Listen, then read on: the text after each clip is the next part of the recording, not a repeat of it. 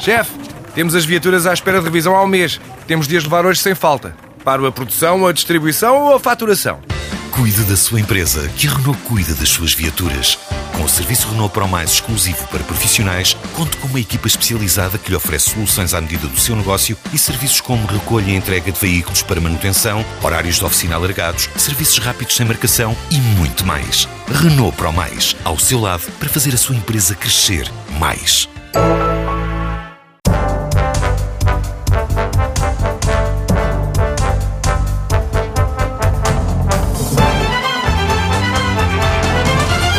Foi no turismo que fez carreira. Em 1995 foi administrador do Fundo de Turismo e no ano 2000 entra para os quadros do Grupo Pestana. 15 anos depois, José Teotónio assume a presidência da nova Comissão Executiva do Grupo, criada há dois meses. Boa tarde, José Teotónio. O Grupo Pestana é a maior cadeia hoteleira portuguesa, com 86 hotéis em 16 países. O setor do turismo tem sido apresentado pelo Governo como um caso de sucesso, com recordes consecutivos em vários indicadores e taxas de crescimento na casa dos dois dígitos. O Grupo Pestana está no terreno todos os dias. Concorda com este diagnóstico tão positivo do Governo? Concordo que, eh, como eu costumo dizer, os ventos para, da procura turística Uh, começaram a voltar-se novamente para o meridiano, para o Mediterrâneo Ocidental. E isso inclui os destinos portugueses. E, portanto, aquilo que tinha acontecido a partir de 2008, 2007, 2008 são os grandes anos do turismo e nós em 2000 e, estamos em 2014 e não finalizámos 2014 e ainda não atingimos o tal, os tais grandes anos. Mas a baixa que houve em 2009 e 2010, que muito dos motivos foi os tais ventos da procura turística que foram mais para o Mediterrâneo Oriental e, portanto, para mais para países como a Turquia, a Tunísia, Egito, etc. E que desviaram clientes que eram os nossos clientes tradicionais. Eh, depois, por uma série de, de enfim, de, de, conjunturas que nós conhecemos bem, eh, começaram a, a voltar-se novamente para este lado. E não há dúvida que aqui, hoje, a procura tem vindo a subir e nós temos sabido aproveitar uh, esses bons ventos e temos sabido. No fundo, estamos a recuperar terreno perdido. Uh, é, este setor é um setor que cresce sustentadamente nos últimos 20 anos. Se virmos todas as estatísticas de uma forma sustentada, cresce nos últimos 20 anos. Obviamente, não cresce uniformemente e, por isso, como todos os países sabem que este é um setor que cresce e que vale a pena apostar, porque é um setor que cria emprego, é, onde, é um setor que é exportador mas onde os impostos, o IVA, nomeadamente, é pago no próprio país, os setores exportadores, a maior parte deles, o IVA é pago uh, fora, aqui não, é pago no próprio país, portanto é um setor que vale a pena apostar. E, e esses países fizeram apostas muito fortes, levaram uma parte daquilo que era os nossos clientes e agora nós estamos a retomá-los e o que temos que saber é com guardá-los, captá-los, satisfazê-los para que eles repitam e continuem. Algumas connosco. associações justificam que este crescimento não é assim tão grande eh, em termos reais e que pode ser justificado em grande medida pela alteração ao regime jurídico dos empreendimentos turísticos que passou a regular o alojamento local. Ou seja, que o crescimento é aparente, apenas estatístico, já que esta oferta passou a estar registada. Uh, acha que sim? Eu posso lhe falar do nosso caso os números que apontam que são crescimentos à volta de 10, eh, 11% eh, em termos do turismo nacional foi aquilo que nós tivemos no ano passado. Nós no ano passado tivemos um crescimento à volta de 12% em Portugal eh, e este ano no, no, no inverno vá lá nos primeiros quatro meses, que é abril, que é aquilo que está fechado, o nosso nível de crescimento também foi mais ou menos o mesmo. Portanto, os tais 12% que é, os, que é aquilo que é os dois dígitos. Por isso, nós não temos uh, alojamento particular, nem temos outras Não estão temos... a sentir o impacto do alojamento local? Não, na, eu acho que uh, toda a gente, no turismo toda a gente sente estas novas formas de alojamento e, portanto, sente a concorrência dessas novas formas de alojamento. Mas isso são as novas tendências do mercado, são inevitáveis, temos que saber viver com elas. Uh, de antes vivíamos também com hotelaria só tradicional, depois vieram os hotéis boutique, depois vieram os hostels, depois vieram os all inclusive, depois vieram, enfim, são este setor é um setor muito dinâmico, com uma procura também muito dinâmica e que e muito exigente, que procura novos formatos, que tem novas motivações e por isso é um setor que é inevitável. E não sentiu, portanto, uh, não se sentiu uh, prejudicado por, esta nova legislação? Se fosse possível acabar com o alojamento particular, se fosse possível, numa dinâmica de mercado e só concentrar tudo na hotelaria, ah, eu ficava muito contente. Só que isso é uma dinâmica de mercado. Ou seja, se ela não fosse legalizada, se ela não fosse trazida para a legalidade, provavelmente iria viver na ilegalidade e iria viver muito pior. Porque aí até alguns requisitos que agora são impostos ao alojamento local deixariam de o ser. O que eu acho é que tem que haver uma aproximação entre requisitos que são feitos ao alojamento local e à hotelaria tradicional. Mas aí, e os requisitos básicos ao nível da segurança e, e, e, de outras áreas. Mas aí, se calhar, o que temos que fazer também é aliviar um pouco mais aquilo que é uh, hoje os requisitos que a hotelaria tradicional tem, porque muitos deles são imposições que não trazem qualquer valor acrescentado ao cliente, são já regulamentos e nesse sentido, aproximar mais uh, as condições de operação de cada um Mas dos a verdade é que o Governo, uh, e nomeadamente o Secretário de Estado de Turismo, Adolfo Mesquita Nunes, diz que foi feito um esforço enorme na liberalização uh, do setor e, portanto, na eliminação dessas barreiras para os operadores. Sente que o trabalho foi positivo ou que ainda há muito por Eu fazer? Acho que o, um dos, uma das grandes vantagens que esta Secretaria de Estado tem feito tem sido no sentido de que não tenta interferir o menos possível. Porque um dos grandes problemas que este setor tem é que muita gente quer fazer muita coisa. E quando muita gente quer fazer muita coisa, é mais imposições e mais barreiras à atividade. Uh, nós hoje, na atividade turística, o número de entidades que têm que dar parecer, o número de certificações que é necessário ter, seja ao nível do, do, do, alojamento, seja ao nível do restauração, etc, etc, são enormérrimas. E cada vez que alguém se lembra de fazer coisas, é para pôr mais uma certificação, mais uma barreira. Mas e, tem havido eliminação? Tem havido, pelo menos, não tem havido novas, o que já não é mau, o que já não é mau, e, e, alguma simplificação de processos. Mas ainda há um caminho a fazer nesse sentido. Ah, claro, claro que há. Isso é um caminho longo, mas é um caminho que. O problema do turismo é que o turismo não depende só do setor turístico. O turismo depende de muitas áreas de atividade. Uh, hoje, até muitas das barreiras são muitas de, destes, alguns destas certificações e destes entraves e destes custos acrescidos que as empresas têm até vêm de legislação uh, comunitária.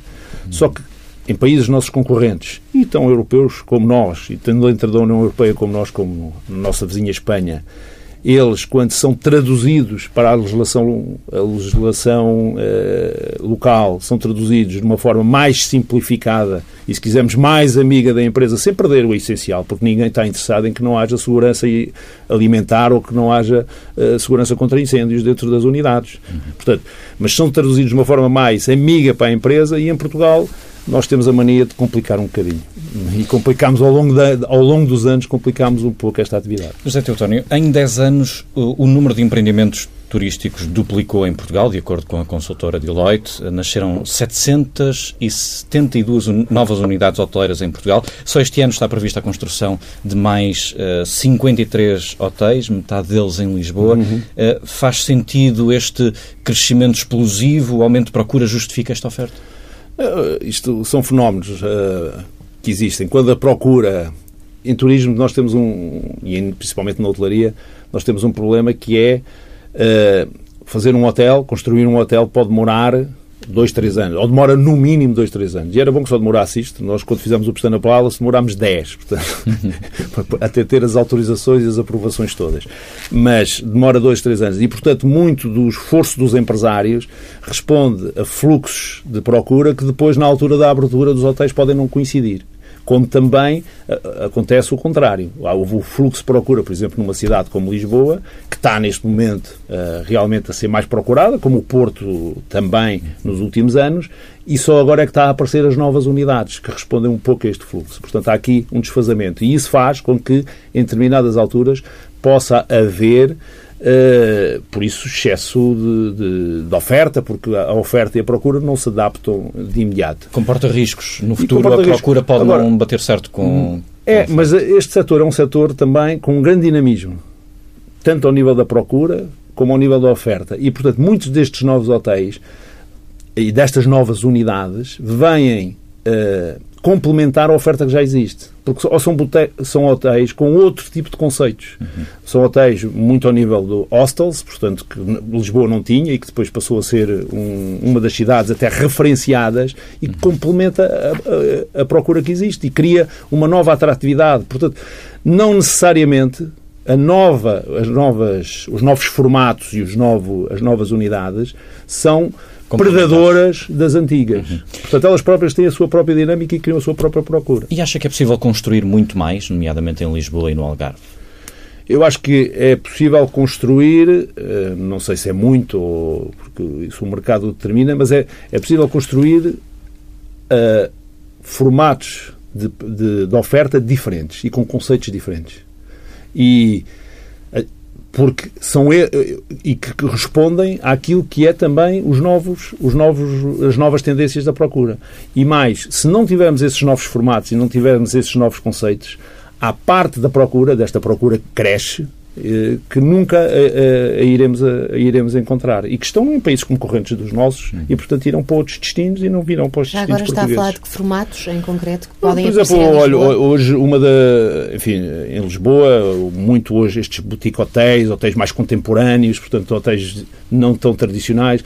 Nós vamos ver muitas destas unidades e vimos o número de unidades e pensamos que há um aumento do número de quartos exponencial. Se calhar fazer um hotel de 600 quartos corresponde a fazer 10 unidades ou 12 unidades destas. E, portanto, se calhar um hotel de mais de 600 quartos é mais prejudicial em termos da concorrência às outras unidades e traz menos procura do que se calhar fazer algumas destas unidades que têm um caráter completamente diferente. Isto tem impacto na construção, mas também potencialmente na reabilitação. Acha que pode puxar por esse mercado todo? É, claro. Hoje basta ir abaixo e ver o que é que é a reabilitação. O que é que era a baixa aqui há uns anos, o que é que é a baixa hoje.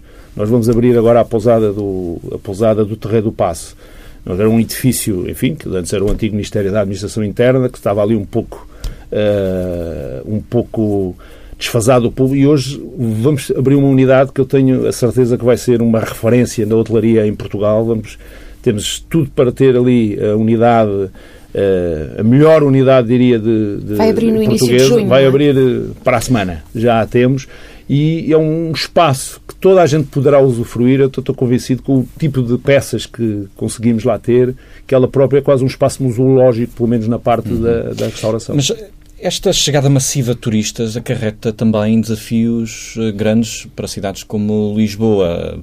Eh, como disse, uhum. se formos à baixa, o número de turistas que, que encontramos, um, há capacidade, de facto, para absorver todo esse turismo? Que tipo de, de, de desafios é, é que acarreta para uma cidade? Olha, eu acho que o setor do turismo, sendo um setor que é exportador, portanto, porque é consumido por eh, por estrangeiros e, portanto, nesse sentido é exportador, tem essa duas grandes vantagens. Primeiro tem o tal impostos, o IVA, o IRC das empresas, etc., é feito em Portugal. E, portanto, se hoje é um país que precisa de receitas, temos exportação e temos também impostos que é, é no próprio país. Segundo, é uma atividade que tem uma carga, eh, por exemplo, poluidora muito menor do que tem, por exemplo, a indústria. E, portanto, tem níveis de suporte de carga, desde que haja um, um desde que se consiga fazer um, um, bom planeamento em termos das atividades, que é muito, é muito mais saudável crescer através do setor do turismo do que crescer através de setores pesados de indústrias, etc. Sim, Portanto, mas, mas eu referia-me em concreto à, à capacidade para absorver. Não, não há o risco da cidade ficar sobrelotada, refiro-me nomeadamente a, a Lisboa, se estes níveis de crescimento se mantiverem da procura? Eu acho que o, a cidade também se tem alargado, não é? Porque nós tínhamos, quando começou este boom de crescimento na cidade, ela era bairro alto, chiado, hoje é baixa, há, há tantos bairros, há Alfama, há o Castelo. Esses são os desafios portanto, da cidade. A cidade é isso. É, Falas, por exemplo, na criação da praia junto ao, e, a, portanto, a Belém. Exatamente. Lisboa tem tantas, tantas uh, no fundo, atratividades e muitas delas estavam, estavam pouco aproveitadas ou eram desconhecidas deste mercado turístico e não acho, não acho enfim, obviamente se for sexta-feira à noite à zona do bairro Alto do Chiado há, há um excesso de carga, mas também já havia com os portugueses choque, não é? Os turistas que o provocam. A hotelaria portuguesa, no entanto, continua a ter uma receita média por quarto que é considerada baixa, isto comparando com a concorrência. Um, as associações dizem que isso tem contribuído para a descapitalização do setor. Um, concorda que há este risco? Os REFPARs médios têm crescido também. Cresce via procura, via quando. Obviamente não crescem tanto como eu desejaria. Então nós também gostaríamos que crescessem muito, muito mais rapidamente. Mas o setor do turismo é um setor que tem uma concorrência que é uma concorrência uh, global. Uhum. Porque hoje o, o turista de cidade é um turista que, em que vem a Lisboa ao Porto, que são as duas cidades, enfim, onde se faz este, este tipo de turismo, e estas competem com Barcelona, Madrid ou todas as outras. E, portanto, temos que ter níveis de preço e níveis de notoriedade que sejam correspondentes. E, portanto, obviamente que hoje, com maior procura, há um espaço para fazer crescer um pouco mais o preço. Quando andámos aqui uns anos com taxas de ocupação de 40% ou de 50%, havia muito pouco espaço para fazer, para fazer crescimento pois, claro. de preço. Mas como é que, se, como é que se aumenta essa receita média sem afugentar os turistas?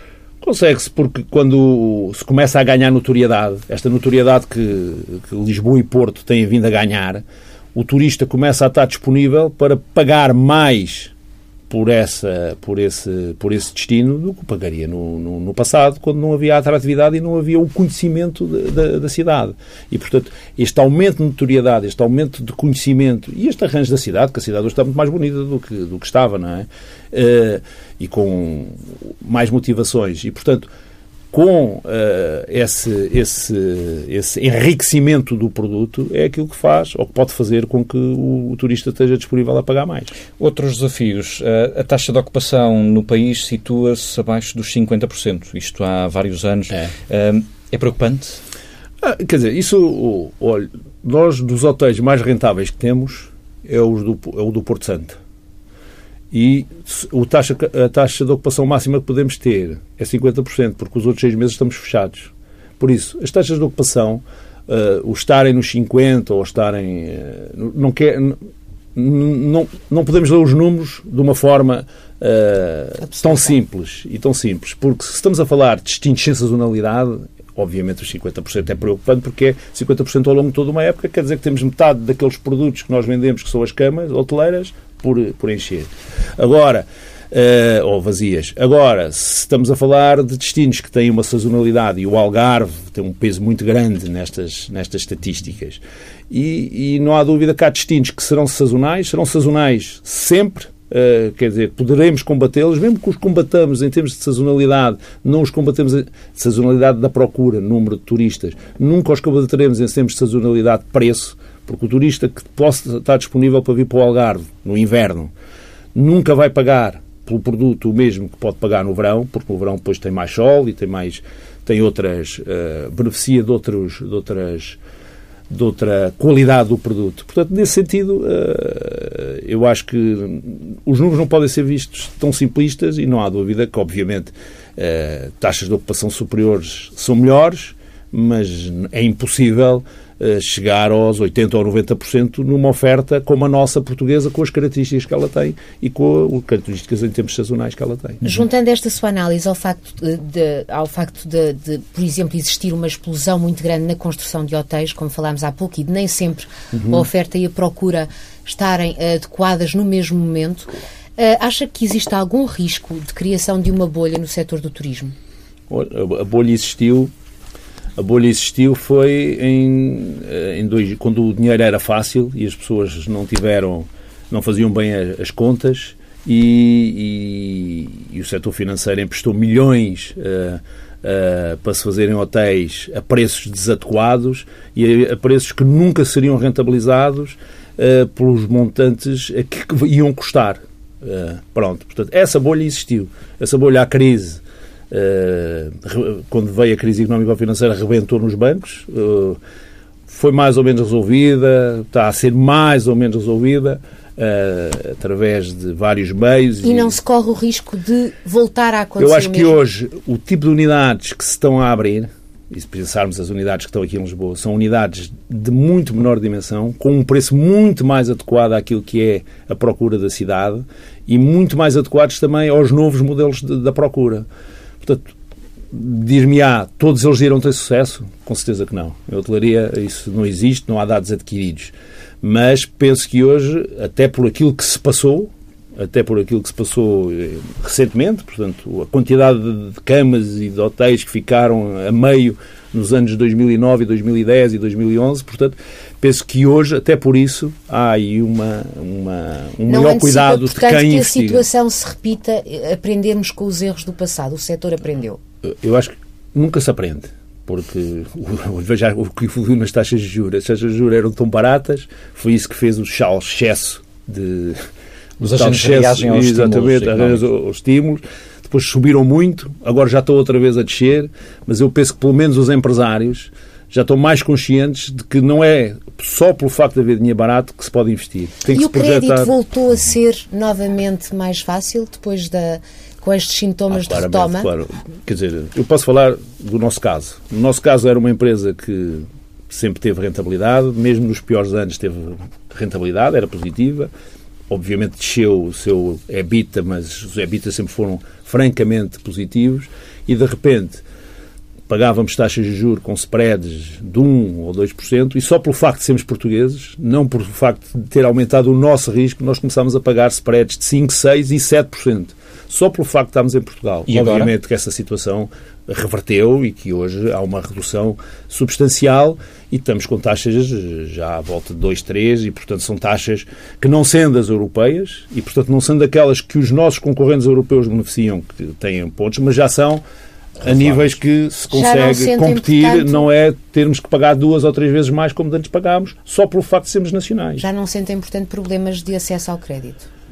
No nosso caso, eh, Grupo Estana, neste momento, não. E no setor? Não, no setor pode haver, porque obviamente eu penso que nunca se aprende, mas como estamos num, há muito tempo, há muito pouco tempo que tivemos esta, esta bolha, eu penso que quem está a conceder, os decisores que concedem crédito estão mais atentos, os departamentos de riscos dos bancos estão mais atentos e os empresários para pedir, que vão pedir dinheiro também estão mais atentos e também fazem melhor as contas. O Governo tem feito um esforço grande eh, de mudança de- da política de promoção eh, do país lá fora. Qual é a avaliação que faz desta, desta alteração? Marketing digital, eh, acesso Olha, a novos eu- mercados, promoção eu- da China, etc. Eu costumo dizer que em promoção, e porque este destino é global e concorremos em termos internacionais, eh, todo o dinheiro, desde que seja bem investido, é pouco. Porque é, eh, o que os outros destinos concorrem connosco investem eh, são enormes. Agora, temos que perceber que estamos no país, como o país estava, nós não podemos só pensar, olhar para o nosso umbigo e dizer, olha, interessa-nos mais promoção. Portanto, temos que ver como é que o país estava, que dinheiro é que poderia ter para poder fazer a promoção e, portanto, nesse sentido, eu diria, em termos absolutos, virmos Portugal investe em promoção é suficiente? Não é. Eh, com o dinheiro que tinha, tomou as opções corretas?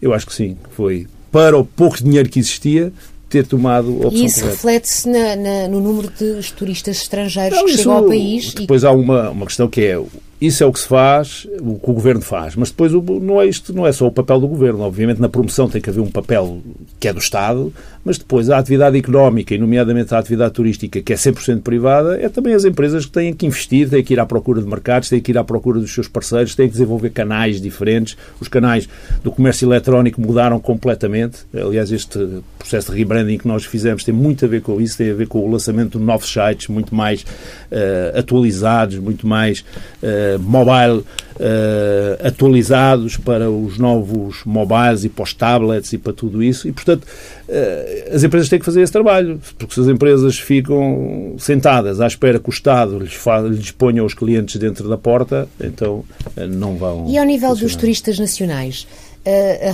existe alguma recuperação? Sendo que essa recuperação é consistente, que os portugueses estão a sentir os sinais de retoma e que a confiança na economia já está a dar resultados Olha, no setor? nós temos um, um, um dos nossos produtos é as pousadas de Portugal, como sabe, não é? Que, enfim, que nós gerimos, não, não são nossas, que as pousadas são, de- são do Estado e a maior parte dos edifícios são todos eles eh, do, do Estado, nem sequer são da Enatur, são do próprio Estado, mas são geridos através eh, pelo Grupo Estana, desde 2003.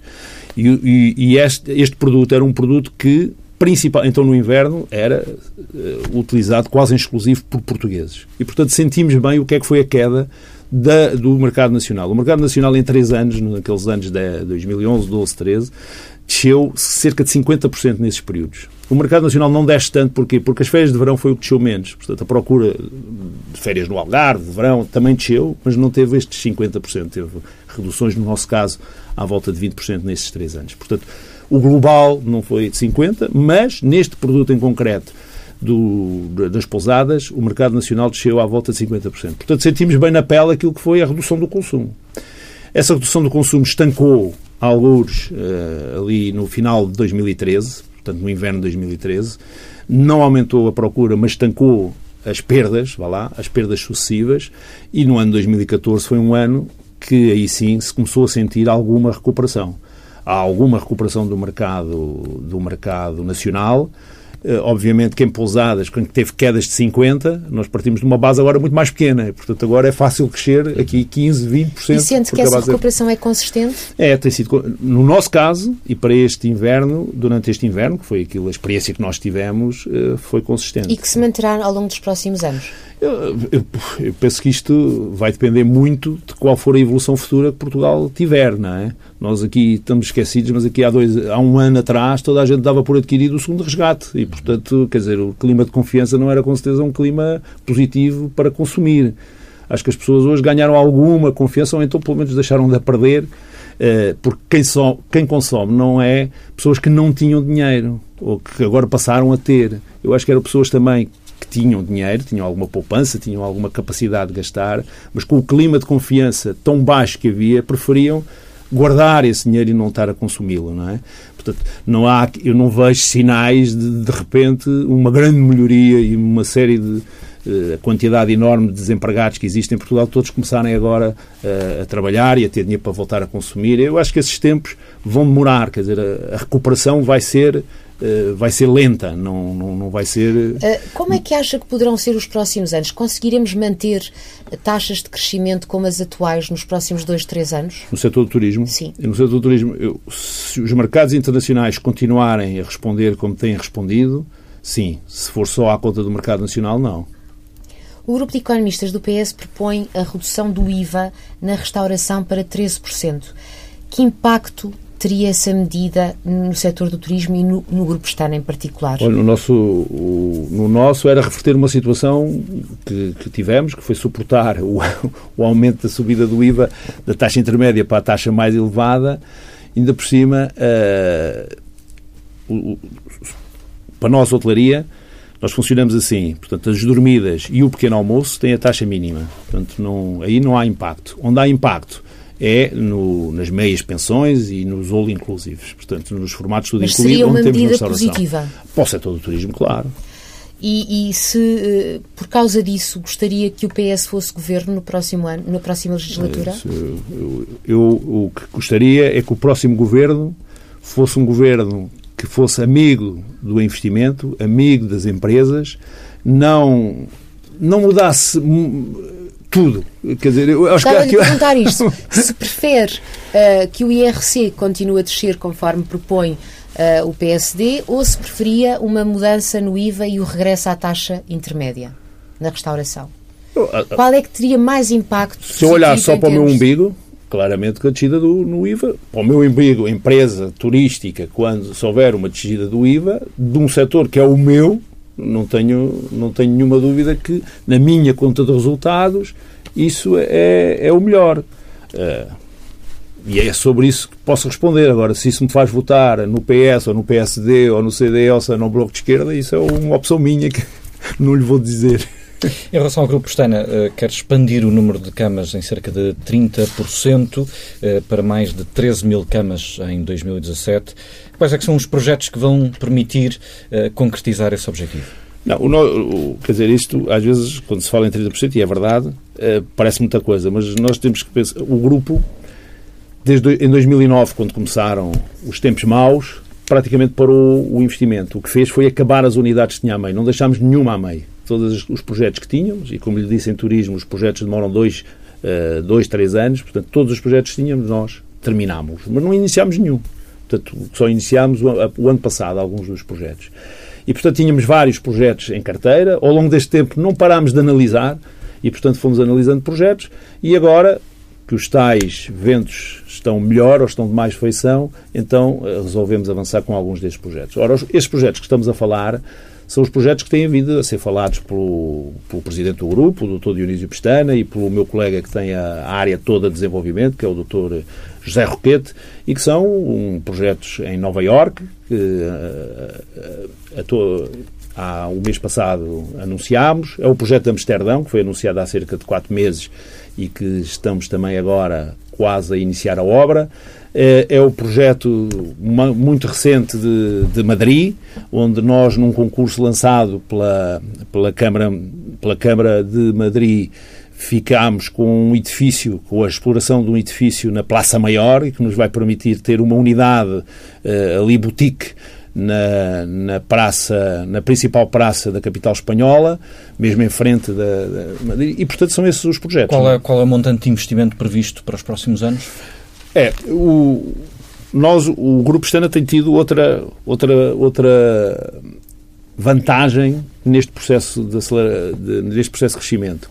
É que com a sua internacionalização e com um, o seu maior reconhecimento da sua marca, consegue hoje ter unidades novas por via de contratos de arrendamento ou contratos de exploração, onde, portanto, o investimento não é nosso, o investimento são de proprietários, são fundos institucionais, são alguém que investe em ativos, investe em ativos fixos, e nós apenas assumimos a gestão seja através de uma renda fixa, seja através de uma renda variável que é contratualizada. Portanto, Portanto tem menos risco. Nem to... Exatamente. Portanto, nem todas destas destas 3 mil camas que estamos a falar, ou das 2.500 camas que estamos a falar, nem todas destas camas serão investimento do grupo.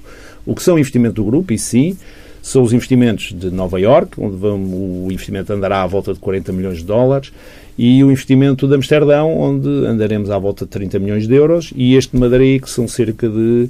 Uh, enfim, está muito inicial, vamos ver, mas pode ser 8, 9 milhões de euros. Com esta expansão do Grupo Estana para fora de Portugal, uh, Portugal pesa cada vez menos uh, no, no grupo, uh, pesa 60% nas vendas totais do grupo. Isto, é. isto vai mudar? Não, nós queremos que, nós queremos que mude.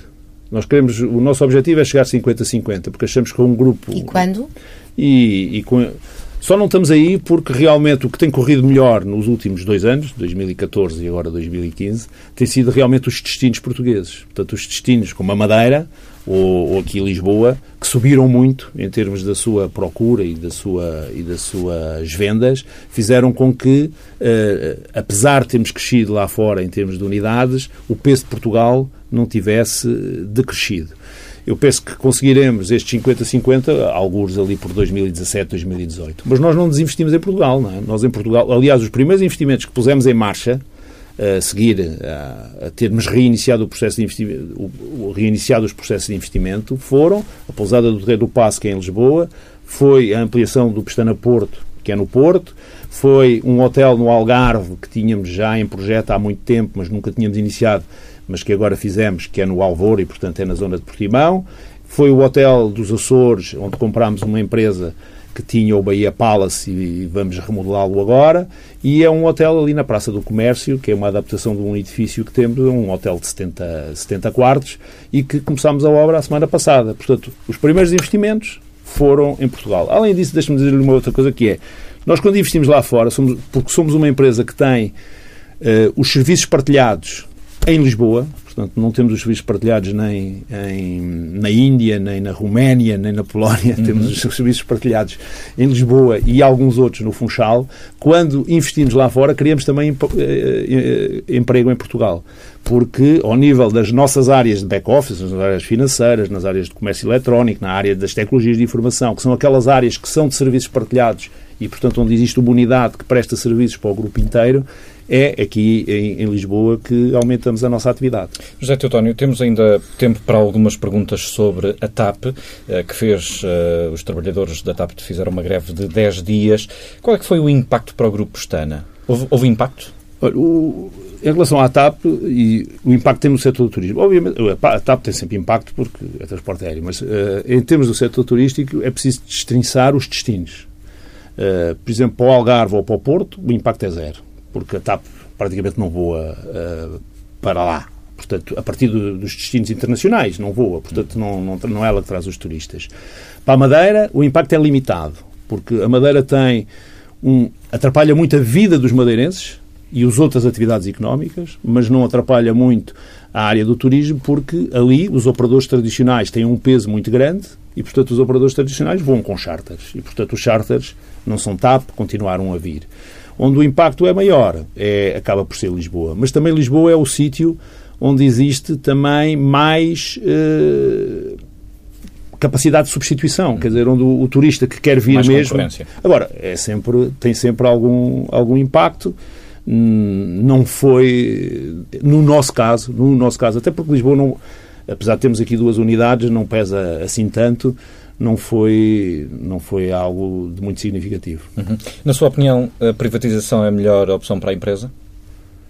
Eu, enfim, não, sou, não sendo um especialista, mas se é verdade que não é possível ao Estado uh, fazer a recapitalização da TAP porque há normas comunitárias e Possível será, mas uh, comportará riscos que o Governo alerta que serão dolorosos. Sim, sim, sim. E, e, o, que, o que eu vejo, é isso assim, olho, olho para as contas da TAP, que eu gosto de ver os relatórios e contas das várias empresas, e o que vejo é uma empresa completamente descapitalizada e uma empresa que precisa de dinheiro, ainda por cima, porque os recursos que ela hoje tem são os recursos que estão em, na Venezuela e estão em Angola, e portanto onde é difícil hoje retirar o dinheiro.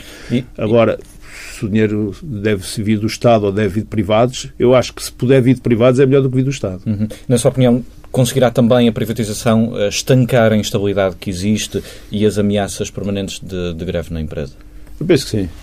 Penso que sim, porque uh, ninguém compra uma empresa nem ninguém investe para depois uh, ir contra os colaboradores que são um dos ativos da empresa e são quem põe as empresas a funcionar. Quer dizer, ninguém compra uma. Isso quer dizer que acha que os novos acionistas poderão ter que ceder aos pilotos? Não sei se têm que ceder, mas têm com certeza formas de, de consertar os interesses. Porque eles, que atualmente não existe na gestão? Porque pelo menos, enfim, alguns dos que eu conheço, alguns dos que foram anunciados eh, como investidores, têm, lidam com pilotos há muitos anos em mercados muito competitivos e, portanto, os pilotos, não vejo esses pilotos a contestar a gestão dessa, dessas empresas. Portanto, têm com certeza formas de poder-los trazer e de consertar interesses. Deixe-me só perguntar-lhe ainda sobre a economia do país. Eh, este ano há previsões que chegam a 1,6%. O Presidente da República chegou a falar em crescimento na ordem dos 2%. Acredita que este nível de crescimento pode ser ainda maior no, nos anos seguintes ou estamos a falar só de, uma, de um ano uh, apenas isolado? Eu não, não, sou, não sou um grande economista. Obviamente leio sobre economia e eu acredito que este ano vamos ter um bocadinho acima desse 1.6, porque sinto, o que se sente, e pelo menos no nosso setor, no setor do turismo, sente-se que realmente há um, um, aumento da confiança e há um aumento da procura. Não sei como é que os outros setores estão a responder, eh, mas até pelos dados que tem havido da, das exportações, parece que sim. Mas o turismo Se pode isto... contribuir cada vez mais para, para Agora, sim, é claramente um, o setor do turismo é um, claramente um setor onde Portugal tem vantagens competitivas com distintos concorrentes pelas nossas características naturais. Temos atrativos, temos bom clima temos, e temos empresas. E, portanto, é nesse sentido. Agora, as empresas têm que fazer o seu trabalho. E é nesse sentido que este projeto de rebranding que ontem anunciámos, de reposicionamento da marca, tudo isso tem a ver muito com isso. Tem a ver com a, a, o termos uma empresa que é capaz de cativar os mercados internacionais e de cativar os seus clientes. E, portanto, estamos a trabalhar nesse sentido porque só ter o atrativo, só ter as condições naturais não chega. Depois é preciso empresas, é preciso gente a trabalhar, é preciso gente motivada, é preciso equipas motivadas, é preciso atualizar os conceitos eh, e, portanto, ter, eh, fazer, no fundo, a correta gestão das empresas para conseguir ter esta competitividade. José Teotónio, muito obrigado.